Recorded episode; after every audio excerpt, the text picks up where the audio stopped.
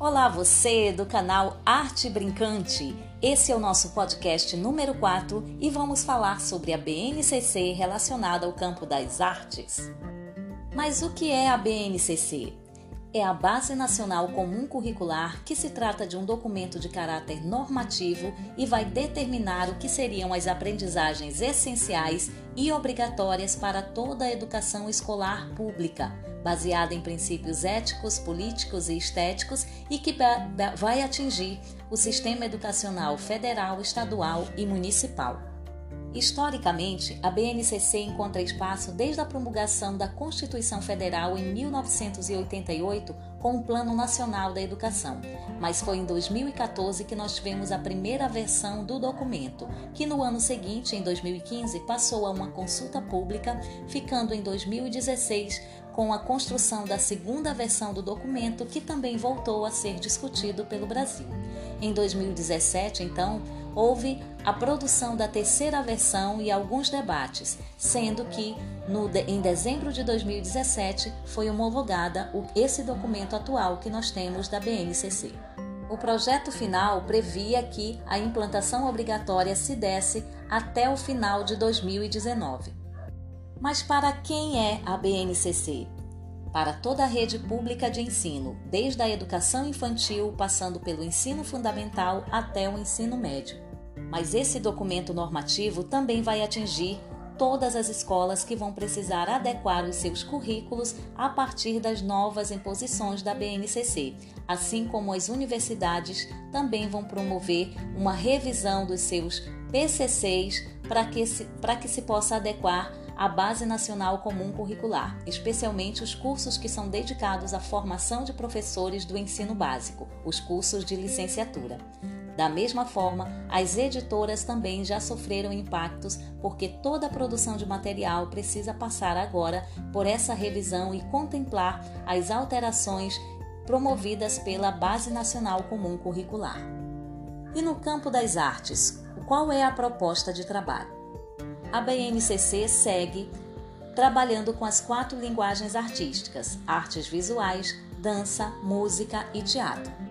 A BNCC vê como preciosa a arte para a construção da cidadania, porque pela arte é possível trabalhar a leitura de mundo, é possível promover o respeito às diferenças através do estudo das diversidades culturais. A arte, então, seria esse espaço de diálogo intercultural, diálogo pluriétnico e diálogo plurilingüe.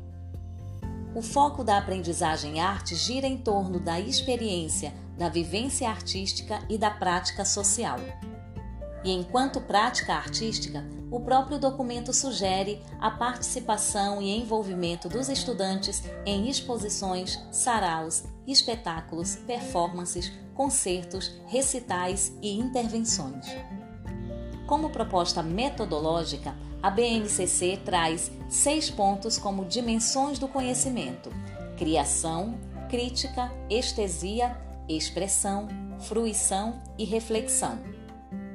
Vamos ouvir agora o que significa cada um desses pontos.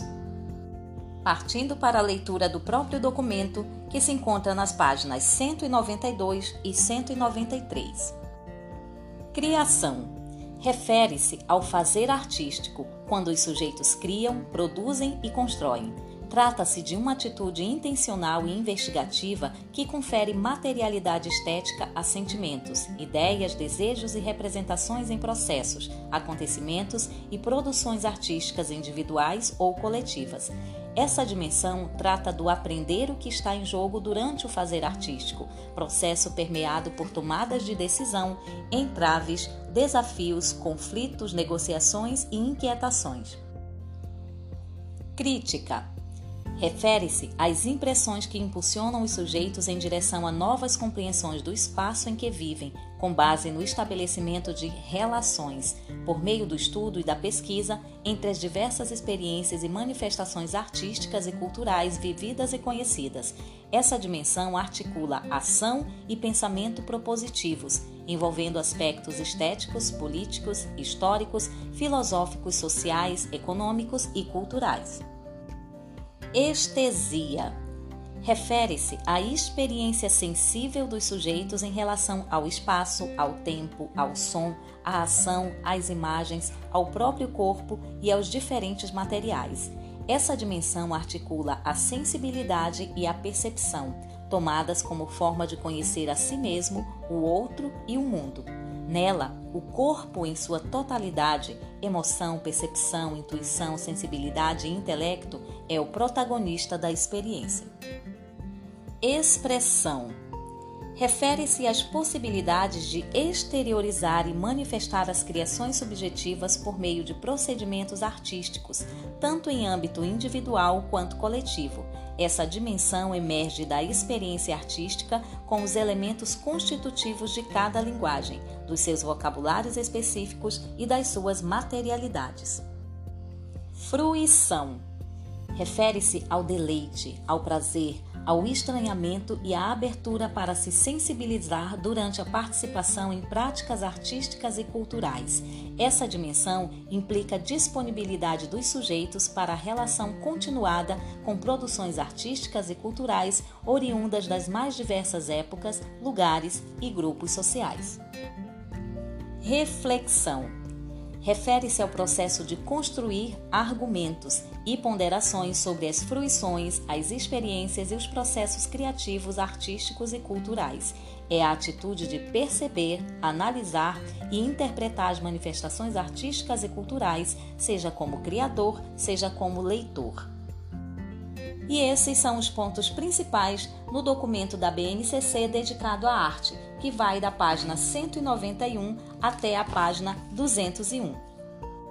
O documento segue apresentando então uma lista de nove competências específicas de arte para o ensino fundamental e em uma tabela geral que corresponde ao ensino de arte do primeiro ao quinto ano, estão colocadas como unidades temáticas as linguagens artísticas, artes visuais, dança, música e teatro, seus respectivos objetos de conhecimento e as habilidades que precisam ser desenvolvidas com o estudante.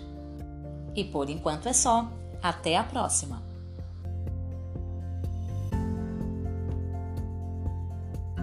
thank